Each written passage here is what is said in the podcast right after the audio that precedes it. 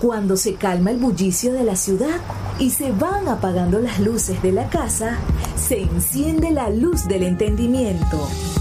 Desde este momento comienza Puerto de Libros, Librería Radiofónica, programa que contiene todos sus elementos tipo A. Puede ser escuchado por niños, niñas y adolescentes sin la supervisión de padres, madres o representantes.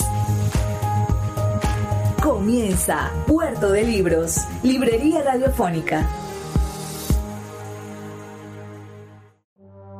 Este programa llega a ustedes con el apoyo de Puerto de Libros, Librería de Autor. Consulta todas nuestras ofertas en nuestras redes sociales arroba Puerto de Libros.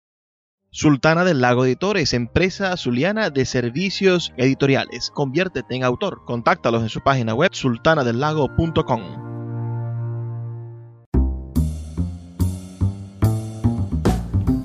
Bienvenidos a Puerto de Libros, librería radiofónica. Les habla Luis Peroso Cervantes, quien de lunes a viernes de 9 a 10 de la noche trae para ustedes este programa a través de la Red Nacional de Emisoras Radio Fe y Alegría, 23 emisoras conectadas para llegar a sus hogares con buenos libros, con buena literatura y por supuesto con excusas para encontrarnos en el mundo de la intelectualidad. La noche de hoy estaremos escuchando y comentando un suceso que a mí me parece estupendo. anualmente se reúnen los presidentes del mundo en lo que se llama la Asamblea General de las Naciones Unidas, que me parece una oportunidad, quizá sí un saludo a la bandera, pero pero no por ello algo que no tenga la profundidad del encuentro. Y también es un espacio en el cual nosotros que estamos al día, y los que queremos estar al día, con la con, con cómo está nuestro planeta, nuestra comunidad global, y cómo este esta organización, las Naciones Unidas, creadas en el año 1945 y que está integrada actualmente por 193 países miembros, bueno, cómo esta organización tiene la capacidad de reunir las voces en todos los idiomas hablados oficialmente en esas naciones eh, y esas voces, cada una clama por una cosa diferente.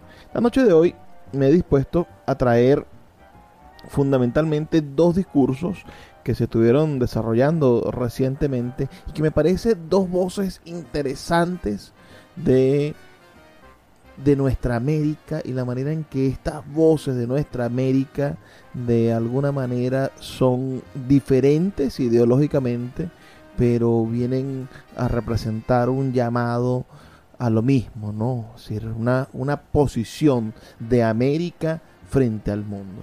Y los discursos de presidente que vamos a escuchar va a ser el discurso de Petro. Vamos a escuchar y comentar el discurso del presidente de Colombia, Gustavo Petro. Y luego nos vamos a detener a escuchar el discurso del presidente Nayib Bukele estos dos discursos que me parecieron verdaderamente buenos como piezas oratoria son sin duda una forma de ver, de analizar la actualidad política de nuestra América, de esta América hispanohablante que separa al mundo como un polo de, de naciones, de, de, como una posición ya no híbrida, ya no resultado de, la mezcla europea, sino como una unidad de sentido de lo que somos y que nos define, nos define de alguna manera lo que somos nosotros como hispanohablantes, latinoamericanos, como hispanoamericanos, nosotros, los llamados latinos. No precisamente, claro, por nuestra ascendencia latina romana, sino por nuestra pertenencia a esta Latinoamérica, a esta forma de entender, ver, sentir y vivir en el planeta Tierra que es Latinoamérica. Me gustaría saber sus comentarios, saber si ya escucharon el discurso y, si no lo han escuchado, bueno, saber que sus expectativas sobre este discurso. Me pueden enviar un mensaje de texto al 0424 672 3597 0424 672 3597 o en nuestras redes sociales arroba librería radio en Twitter y en Instagram. Vamos a comenzar, como les dije, con los con los primeros fragmentos. Vamos a dividir en varias partes este, este discurso porque es extenso, dura 19 minutos. Vamos a dividir en varias partes y a comentar estas partes el discurso del presidente recién electo de Colombia, Gustavo Petro. Vengo de un país de belleza ensangrentada.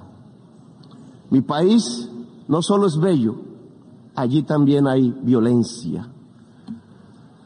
No, ¿cómo puede conjugarse la violencia con la muerte? ¿Cómo puede erupcionar la biodiversidad de la vida con las danzas de la muerte y el horror? ¿Quién es el culpable de romper el encanto con el terror? ¿A quién o qué es el responsable de ahogar la vida en las decisiones rutinarias de la riqueza y del interés? ¿Quién nos lleva a la destrucción como nación y como pueblo?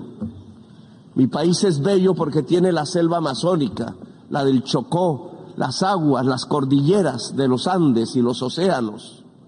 Allí en esas selvas se emana oxígeno planetario y se absorbe el CO2 atmosférico. Una de esas plantas que absorbe el CO2 entre millones de especies es una de las más perseguidas de la Tierra. A como dé lugar, se busca su destrucción. Es una planta amazónica, es la planta de la coca, planta sagrada de los incas. Como en un cruce de caminos paradójico, la selva que se intenta salvar es al mismo tiempo destruida. Para destruir la planta de coca arrojan venenos, glifosato en masa que corre por las aguas detienen a los sus cultivadores y los encarcelan. Por destruir o poseer la hoja de la coca, mueren un millón de latinoamericanos asesinados y encarcelan a dos millones de afros en América del Norte. Destruir la planta que mata, gritan desde el norte, destruirla, pero la planta no es sino una planta, más de las billones de especies que parecen cuando desatan el fuego sobre la selva.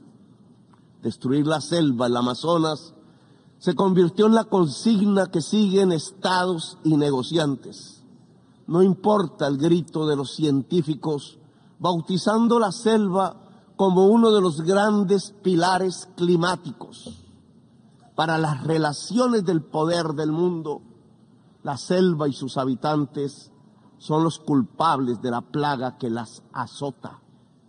A las relaciones de poder las azota la adicción al dinero, a perpetuarse, al petróleo, a la cocaína y a las drogas más duras para poder anestesiarse más. Nada más hipócrita que el discurso para salvar la selva. La selva se quema, señores, mientras ustedes hacen la guerra y juegan con ella. La selva, el pilar climático del mundo, desaparece con toda su vida. La gran esponja que absorbe el CO2 planetario se evapora. La selva salvadora es vista en mi país como el enemigo a derrotar, como la maleza a extinguir el espacio de la coca y de los campesinos que la cultivan, porque no tienen más que cultivar, es demonizado.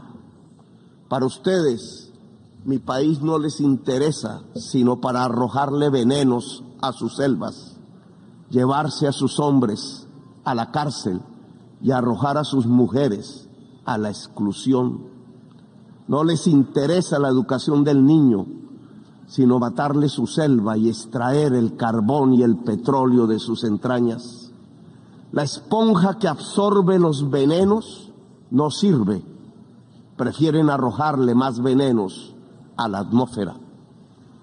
Nosotros les servimos para excusar los vacíos y las soledades de su propia sociedad, que la llevan a vivir en medio de las burbujas de las drogas. Les ocultamos sus problemas que se niegan a reformar. Mejor es declararle la guerra a la selva, a sus plantas, a sus gentes, mientras dejan quemar las selvas, mientras hipócritas persiguen las plantas con venenos para ocultar los desastres de su propia sociedad nos piden más y más carbón, más y más petróleo para calmar la otra adicción, la del consumo, la del poder, la del dinero.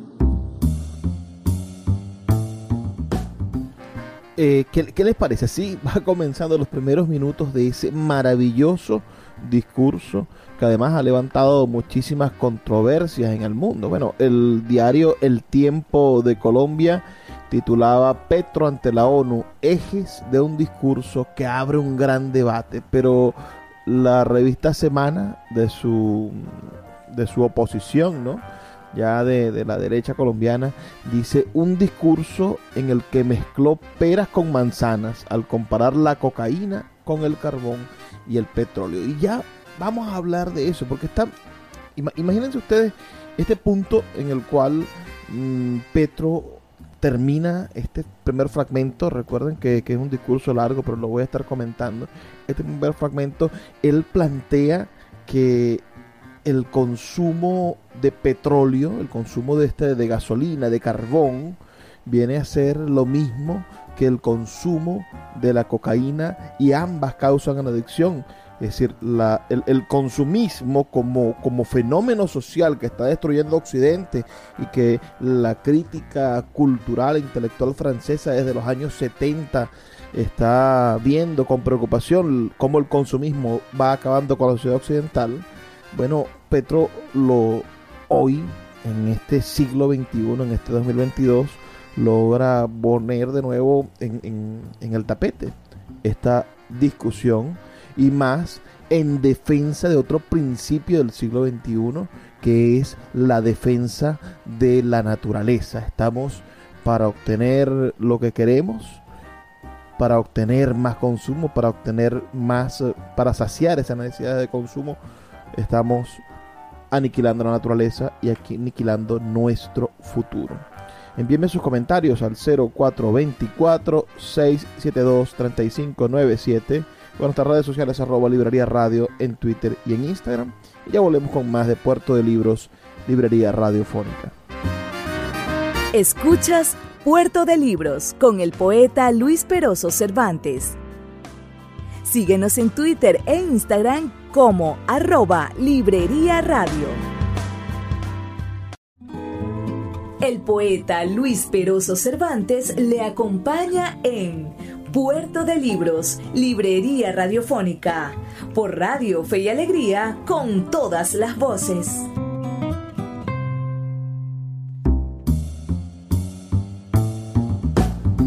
Seguimos en Puerto de Libros, Librería Radiofónica, esta noche conversando sobre esta situación maravillosa que son los discursos de los presidentes en la Asamblea General de las Naciones Unidas.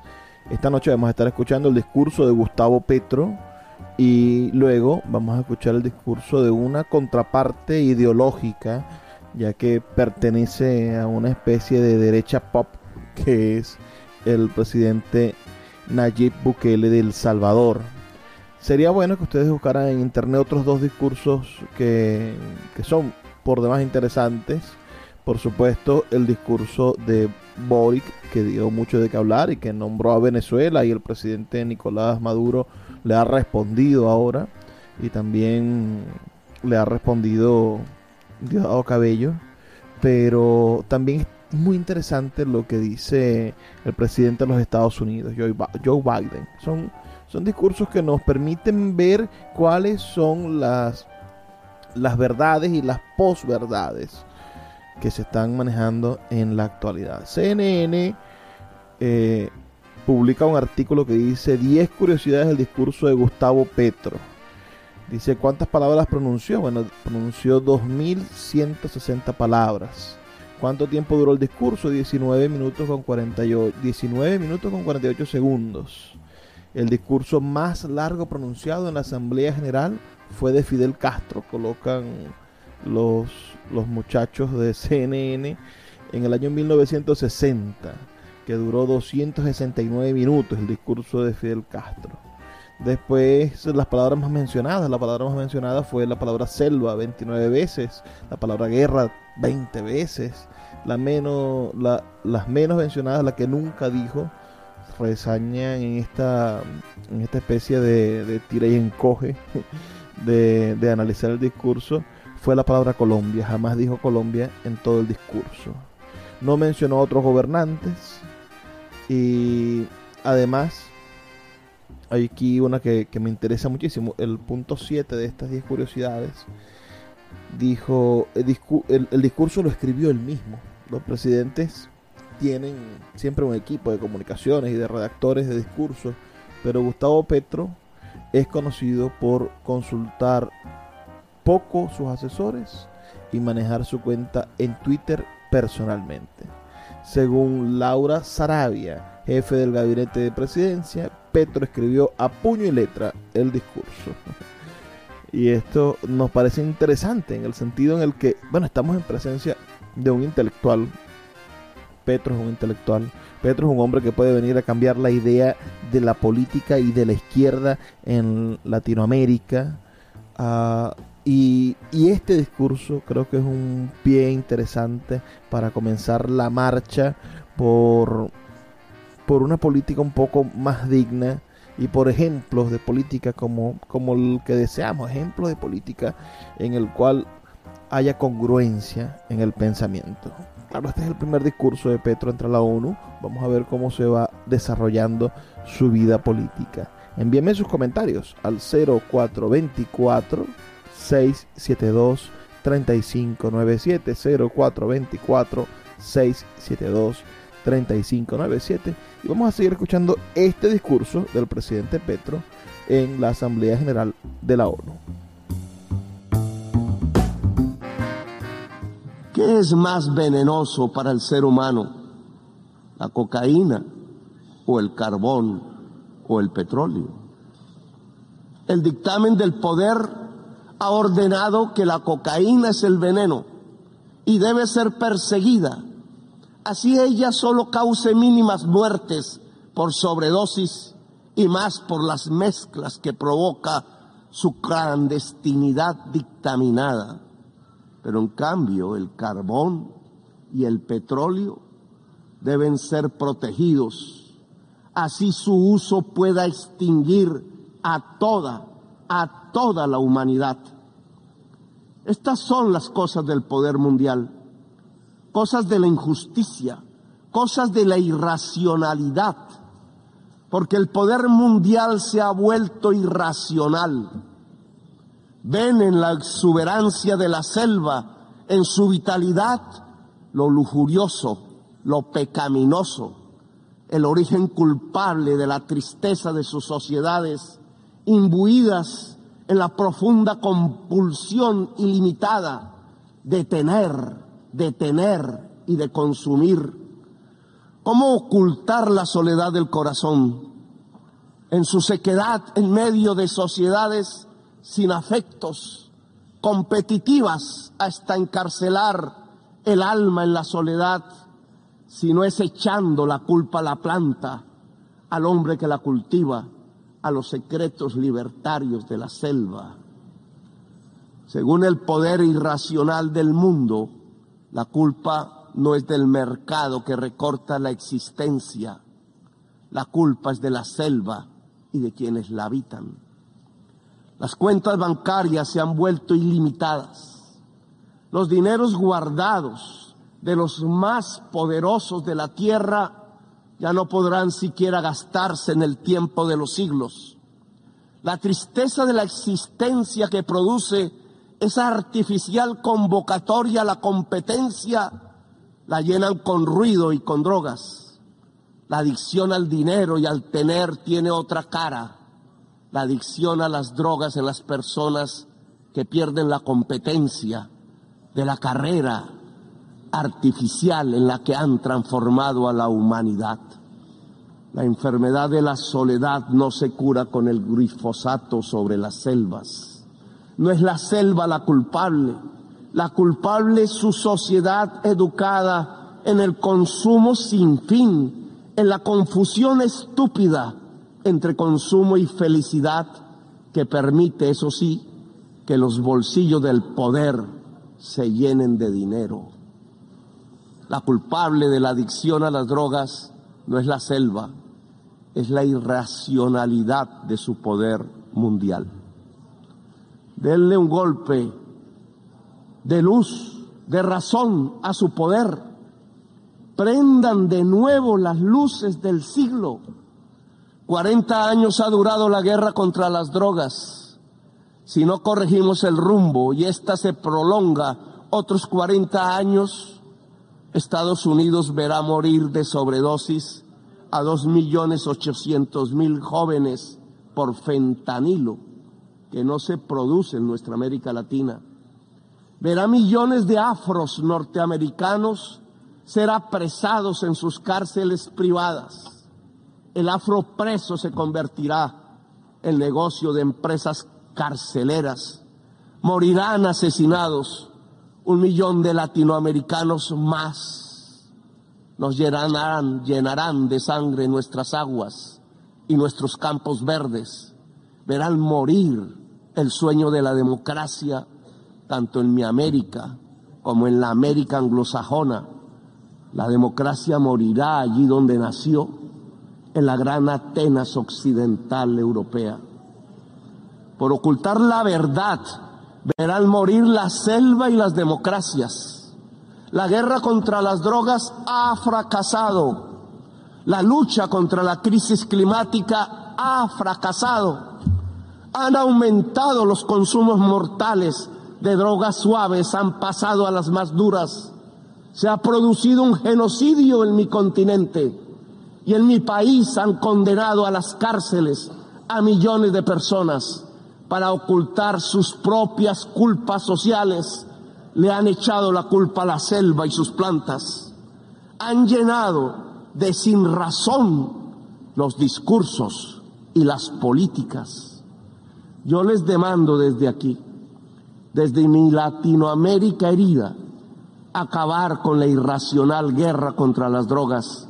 Disminuir el consumo de drogas no necesita de guerras, de armas, necesita que todos construyamos una mejor sociedad, una sociedad más solidaria, más afectuosa, donde la intensidad de la vida salve de las adicciones y de las nuevas esclavitudes.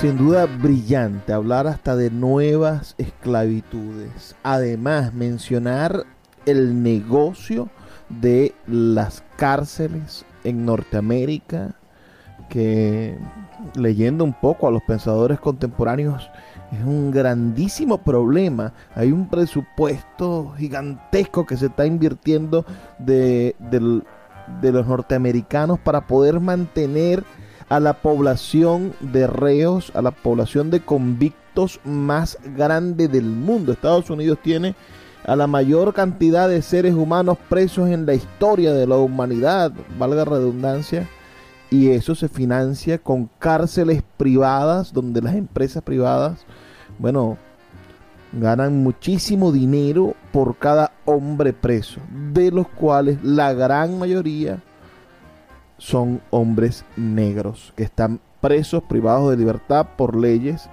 en la mayoría escritas por hombres blancos. Pero Vamos a, seguir masticando un poco lo que nos plantea lo que nos plantea Petro y algunas opiniones. El diario El Tiempo como les comentaba, hablaba, recogió algunas de las reacciones sobre la intervención de Petro. Quizá la, más fuerte es la del expresidente Andrés Pastrana, quien, quien dijo Petro se declara en la ONU como el gran capo defensor de la cocaína. Desecha sus efectos sobre la salud pública y desprecia los muertos que, como la Corte Suprema masacrada por su M19 para Pablo Escobar, dejan la mafia, las mafias que pactan hoy con el poder. Dice, dice, bueno, pero de manera contundente Andrés Pastrana. Pero parece que ignora la metáfora que está masticando Petro en este discurso donde dice, bueno, hay una, hay una cantidad innegable de gente que muere por los efectos de la cocaína, que buscan en la cocaína lo que se llama una droga recreativa y que por sus mezclas o por su uso irregular, porque la cocaína evidentemente de un laboratorio sale pura o, cualquier cosa y después la mezclan con cualquier cantidad de, cosas, de bicarbonato para arriba. Ah, y eso produce efectos secundarios que, terminan en la muerte de las personas. No son laboratorios certificados y no se puede buscar el origen de quién falsificó o, con qué está mezclada y que le ha producido la muerte a las personas. Lo, lo, que, lo que dice Petro es que el cambio climático, el calentamiento global va estadísticamente a asesinar, a matar más personas que la cocaína. La propuesta hoy como presidente de Colombia de que se legalice o se despenalice la, la producción y, la, y, el consumo, digamos, de, de la cocaína y en la búsqueda de que esto reduzca primero la inversión del Estado en la persecución de la cocaína y después reduzca de, manera quizás significativa, no sabemos, la manera en la cual esta droga está pervirtiendo la sociedad al ser prohibida. Porque la sociedad, los, los humanos, cuando nos prohíben algo, parece que más lo buscamos. Vamos a hacer una pausa. Dos minutos. Recuerden sus comentarios al 0424 672 3597. Síguenos en arroba Librería Radio. Sultana del Lago Editores es una empresa zuliana de servicios editoriales. Nuestro catálogo tiene más de 100 títulos de autores nacionales e internacionales. Además, somos la única editorial que presta servicios de impresión bajo demanda en Maracaibo.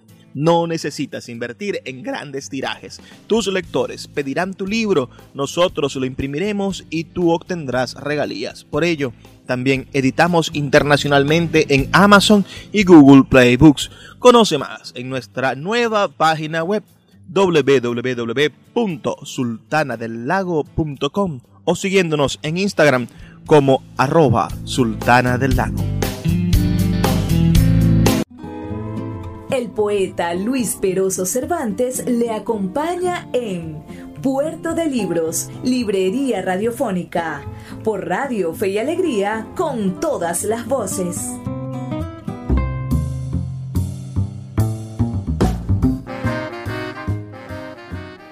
Seguimos en Puerto de Libros, Librería Radiofónica, esta noche conversando bueno, sobre estos interesantes discursos que se han dado recientemente en la ONU y estamos escuchando el discurso de Gustavo Petro, que es el presidente de Colombia y que sin duda ha mostrado la posibilidad de tener voces desde nosotros la periferia, Latinoamérica, de tener voces disruptivas, voces bastante, pero bastante disruptivas, que pongan en el tapete nuevas y, e interesantes propuestas para el mundo.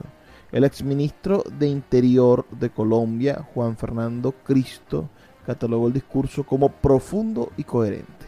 Muy buen discurso del presidente Petro en la Asamblea General de la ONU. Profundo, coherente, emotivo y valiente. Ojalá sea escuchado por los países ricos un poderoso llamado de atención. Bueno, vamos a escuchar ya la última parte de este discurso y recuerden enviarme sus opiniones al 0424 672 3597.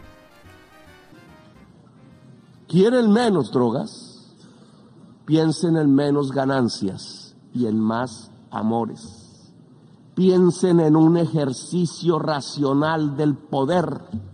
No toquen con sus venenos la belleza de mi patria.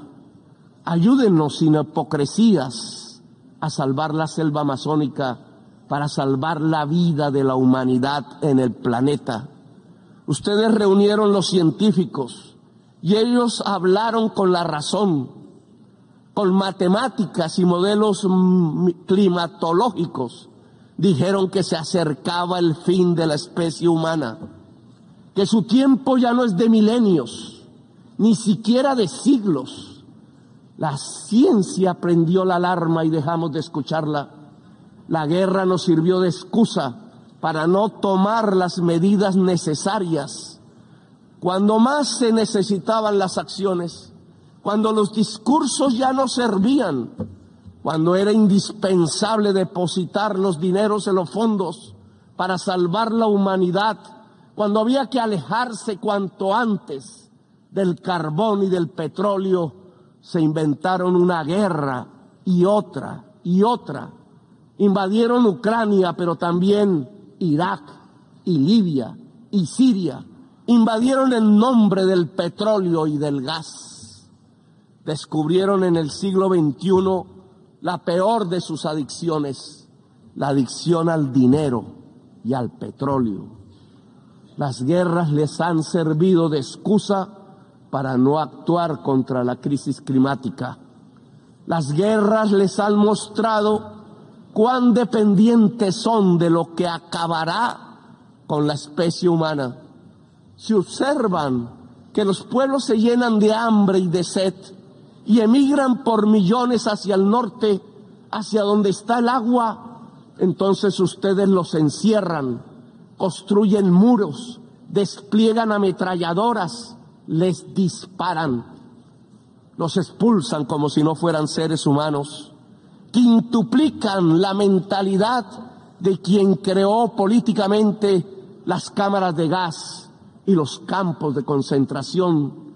Reproducen a escala planetaria 1933, el día del gran triunfo del asalto a la razón.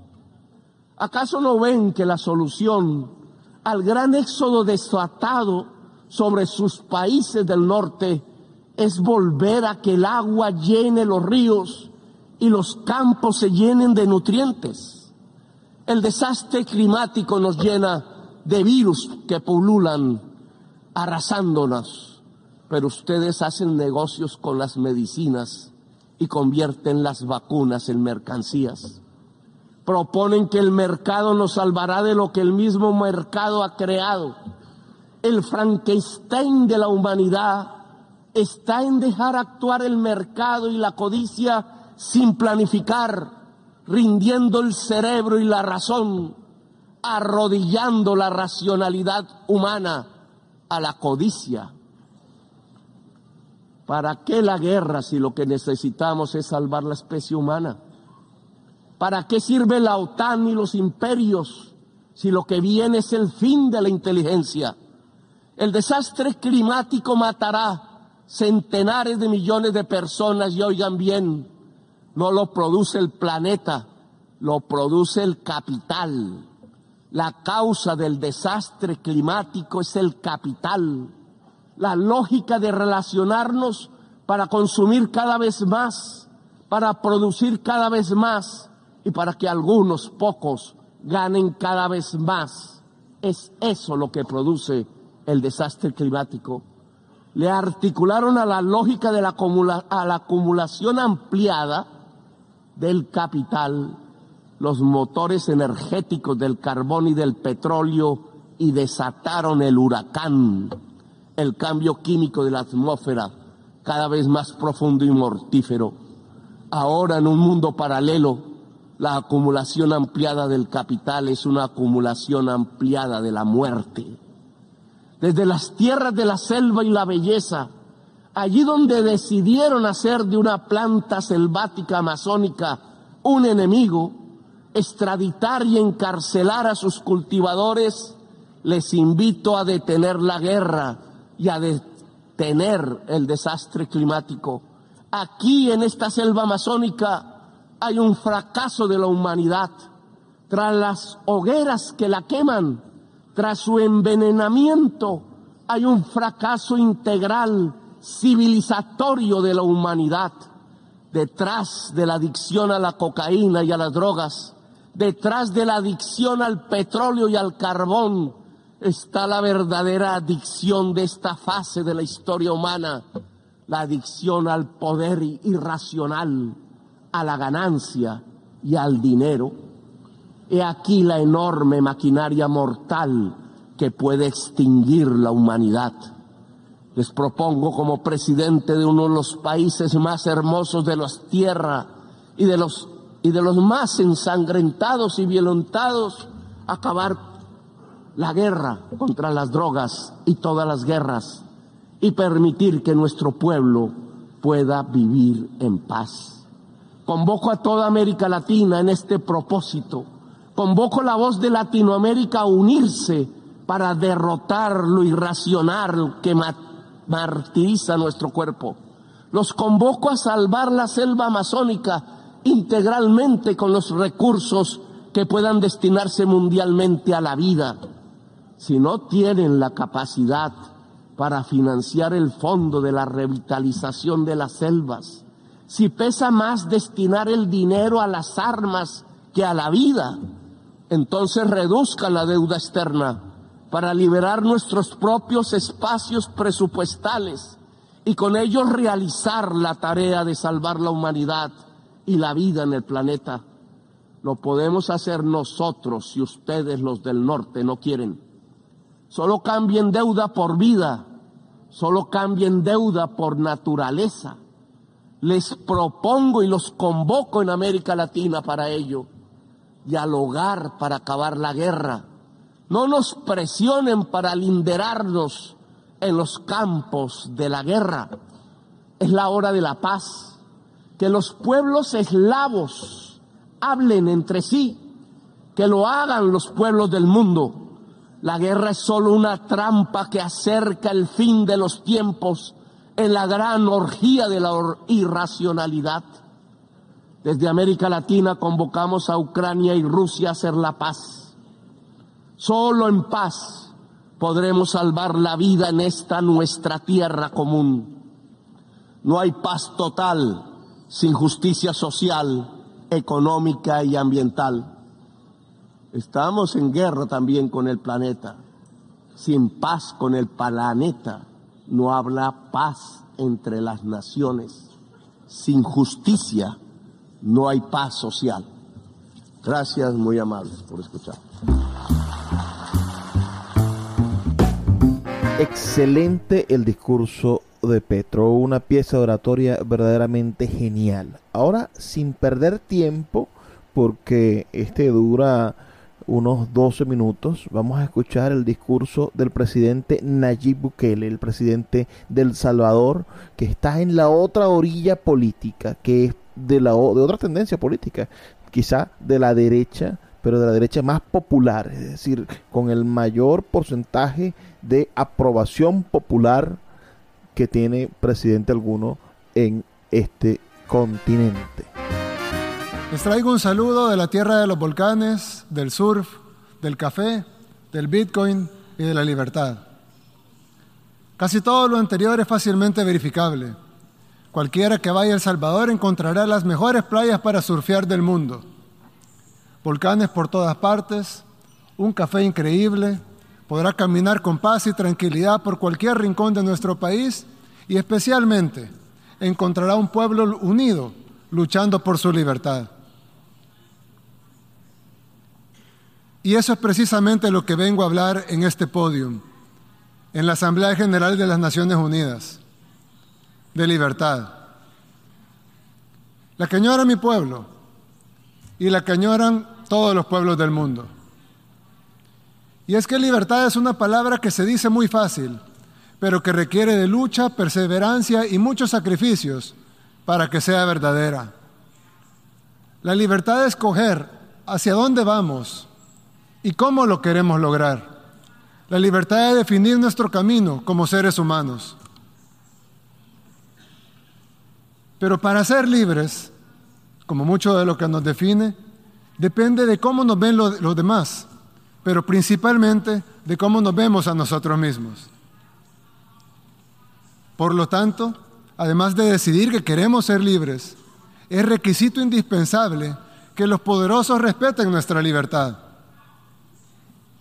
Yo vengo de un pueblo que durante mucho tiempo se vio a sí mismo como menos que los demás. Vengo de un pueblo donde nunca habíamos tenido el valor de tomar nuestras propias decisiones. Vengo de un pueblo donde nuestro destino siempre fue controlado por otros. Vengo de un pueblo que solamente es dueño del país más pequeño del continente americano y que incluso esa pequeña propiedad sobre ese pedacito de tierra que apenas se ve en el mapa no es respetada por países que tienen muchísimo más territorio que nosotros, muchísimo más dinero y muchísimo más poder, y que piensan correctamente que son dueños de sus países, pero piensan incorrectamente que también son dueños del nuestro. Escuchas Puerto de Libros con el poeta Luis Peroso Cervantes. Síguenos en Twitter e Instagram como arroba Librería Radio. El poeta Luis Peroso Cervantes le acompaña en Puerto de Libros, Librería Radiofónica, por Radio Fe y Alegría, con todas las voces. Seguimos en Puerto de Libros, Librería Radiofónica, ya en nuestro último segmento. Estamos escuchando este discurso interesantísimo del presidente de El Salvador, Nayib Bukele, donde define la necesidad de la autodeterminación de los pueblos latinoamericanos desde su país, quizá el más pequeño de este continente. Sigamos escuchando su discurso y por favor envíenme sus comentarios al 0424 672 3597 0424 672 3597 con nuestras redes sociales arroba librería radio en Twitter y en Instagram. Y es que un grupo de países poderosos no solo tienen mucho más que todos los demás, sino que también creen que son los dueños de lo poco que tenemos los países que no somos poderosos. Es como si alguien viviera en una casita muy pequeña y humilde, pero que tuviera un vecino muy, muy rico, cuya casa es un hermoso, gigantesco palacio, con inmensas extensiones de tierra y tesoros inimaginables. Quien vive en la pequeña casita respeta y admira a su vecino. No le molesta que sea inmensamente más rico que él. Él está feliz en su pequeña casita, pero ha decidido mejorarla, pintarla, arreglarla y amueblarla mejor. Con esfuerzo, claro, pero está seguro que valdrá la pena. Todo bien hasta ahí.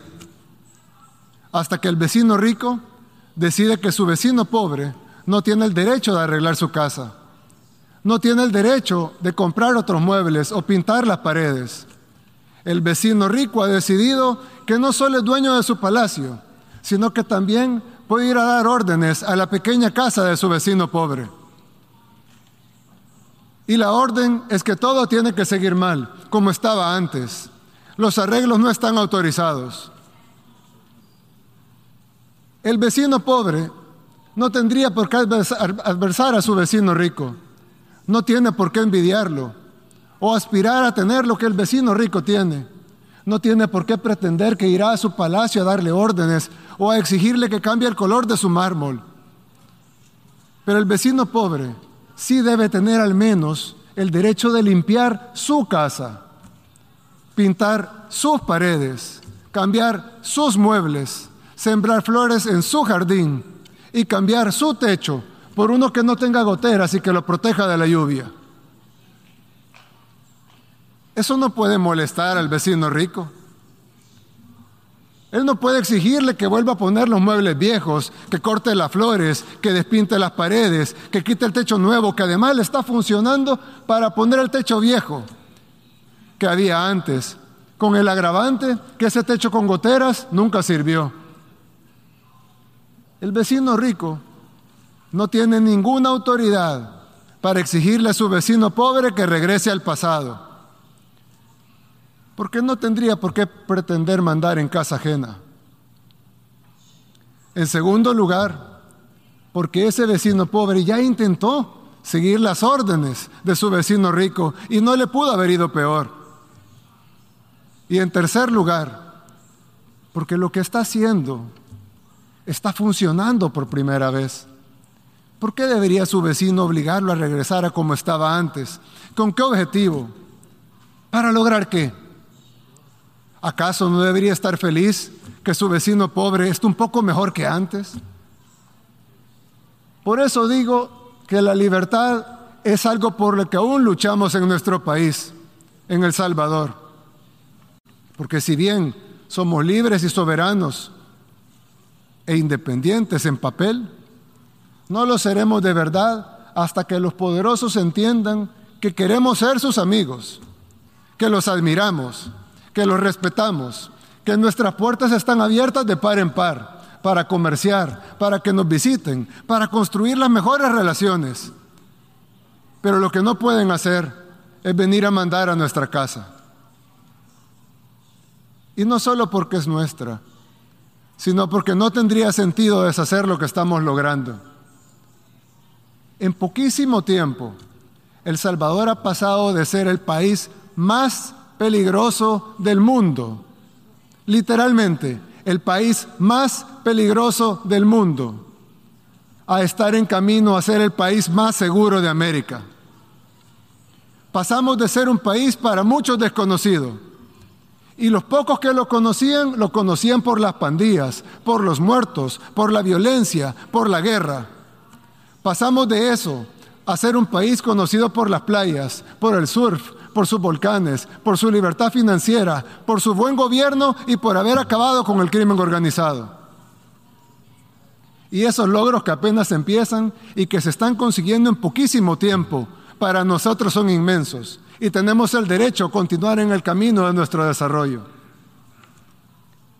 Por eso dije al principio que la libertad es algo por lo que aún luchamos, porque todavía necesitamos que se nos reconozca nuestro derecho a ser libres a ser independientes de verdad.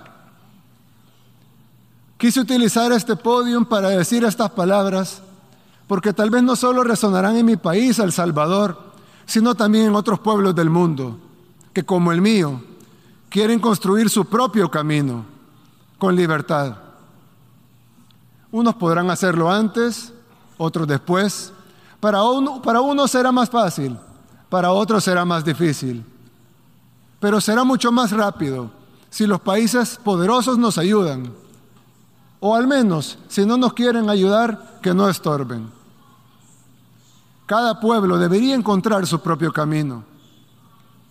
Y cada pueblo encontrará amigos en la búsqueda de ese camino.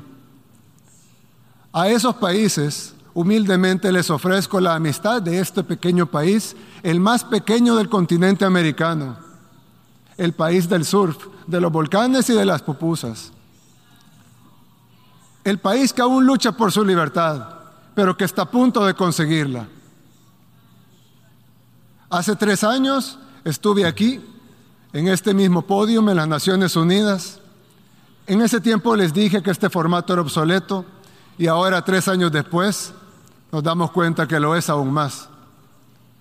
Pero tal vez aún sirva de algo Tal vez sirve entre muchas otras cosas para que este representante de este pequeño país, el más pequeño del continente americano, humildemente les recuerde que estas Naciones Unidas no se crearon para dividir, para destruir o para someter, sino para relacionarnos, para trabajar juntos, para construir una mejor comunidad de países y para buscar soluciones a los problemas del mundo.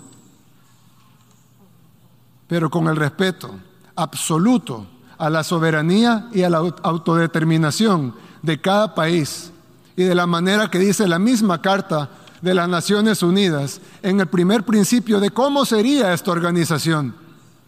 La organización está basada en el principio de la igualdad soberana de todos los pueblos. Y como dice uno de los principales propósitos por los cuales se fundaron las Naciones Unidas, fomentar entre las naciones relaciones de amistad basadas en el respeto al principio de la igualdad de derechos y a la libre determinación de los pueblos.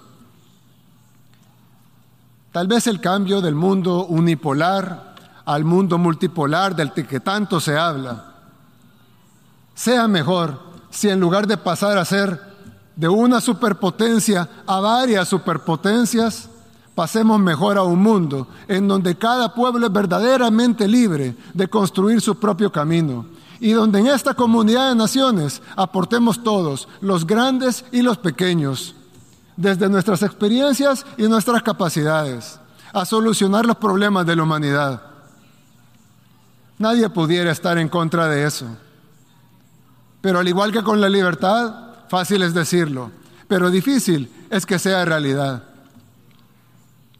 Vine hasta acá a pararme en este podio en un formato en el que ya no creo, para decir algo que lo más probable es que de todas maneras no cambie la forma de que los países poderosos ven a los demás, pero tal vez sí cambie la forma en que los países en vías de desarrollo nos vemos a nosotros mismos.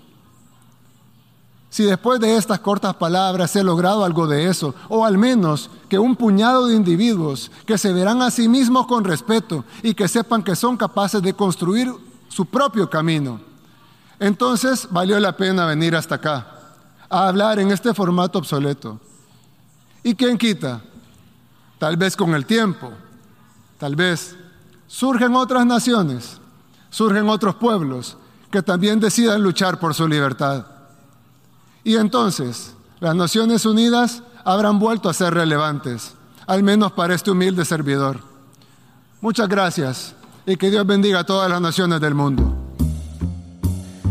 Así terminó ese discurso considerablemente más breve que el de Petro, pero no desprovisto de esa astucia y sagacidad política que convierte a estos hombres en unos en unas bestias, digamos, de la contemporaneidad, quienes tienen el poder y quienes están haciendo cambios importantísimos. Pensemos que El Salvador es señalado por, bueno, por intentar matar de hambre a los presos en las cárceles de, El Salvador porque estaban dirigiendo de alguna manera el crimen organizado desde las cárceles y mantenían a las bandas bueno, armadas y, causando destrozos en El Salvador. Y el hombre ha logrado reducir eso. Y también para intentar atacar la inflación ha hecho medidas verdaderamente eh, llamativas, por ejemplo, convertir a una moneda oficial de su nación a, la primera moneda digital, convertir al Bitcoin, invertir dinero del Salvador en, en Bitcoins. Es verdaderamente interesante, arriesgado, y desde un país tan pequeño, desde Latinoamérica, nosotros hablando este español latinoamericano, nos estamos planteando retos intelectuales y políticos interesantes. Antes de estos hombres, bueno, podemos recordar, hay un artículo muy interesante aquí en el estímulo que estoy revisando, las siete intervenciones más polémicas de, esta, de este discurso, de, esta, de estos discursos que se dan anualmente en la Asamblea General de las Naciones Unidas, bueno, hay dos latinoamericanos. Uno, Fidel Castro, quien, quien el 26 de septiembre de 1960, solo 19 meses después del triunfo de la Revolución Cubana, asistió y se presentó en, en esa tribuna a hablar y habló cuatro horas y 29 minutos con el récord Guinness del discurso más largo en ese espacio. Y junto a él está Hugo Chávez, quien, quien en el año 2006 revolucionó al mundo y salió en todos los titulares del mundo al decir, ayer estuvo el diablo aquí, en este mismo lugar, huele a azufre todavía en esta mesa donde me ha tocado hablar. Y además uh, recomendó un libro, el libro de Noam Chomsky, el gran intelectual norteamericano, Hegemonía o Supervivencia, y colocó ese libro en el número uno de más vendidos en el mundo en cuestión de, de horas, ¿no? Pero alrededor de, de estos hombres, este año, en el 2022, quizá el discurso más contundente haya sido el de Petro y yo no quería dejar de mencionar el discurso de Nayib Bukele que me ha gustado muchísimo. Les recomiendo infinitamente que nos mantengamos actualizados con estos hombres que están haciendo la historia contemporánea del mundo y evidentemente los invito a que leamos sus palabras. Me toca despedirme, me gustaría saber sus opiniones al 0424 672 3597. Nos escuchamos el día de mañana. Por favor, sean felices, lean poesía.